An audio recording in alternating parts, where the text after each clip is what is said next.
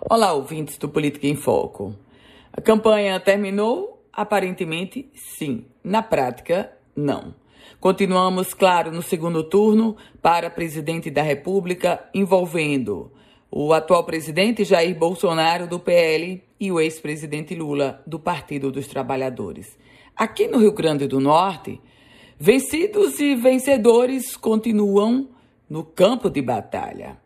O atual, agora, senador eleito Rogério Marinho assumiu a coordenação da campanha do presidente Jair Bolsonaro no Rio Grande do Norte e já convoca para o final de semana as primeiras mobilizações.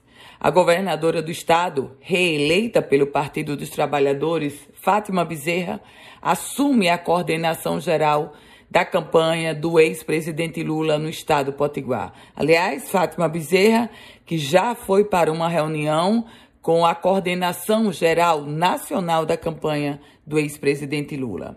O Rio Grande do Norte tem pouco mais de 1% do eleitorado do Brasil. Portanto, é um eleitorado pequeno.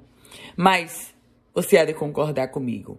Em uma eleição extremamente acirrada, como essa para presidente da República, qualquer voto conta e conta muito. E um colégio eleitoral como o estado do Rio Grande do Norte, óbvio que se coloca dentro do jogo com um cenário que pode ser decisivo no contexto de que vai ser de que se desenha uma eleição extremamente acirrada. E é por isso que os olhares estão sobre todos os estados, inclusive aqui no Rio Grande do Norte.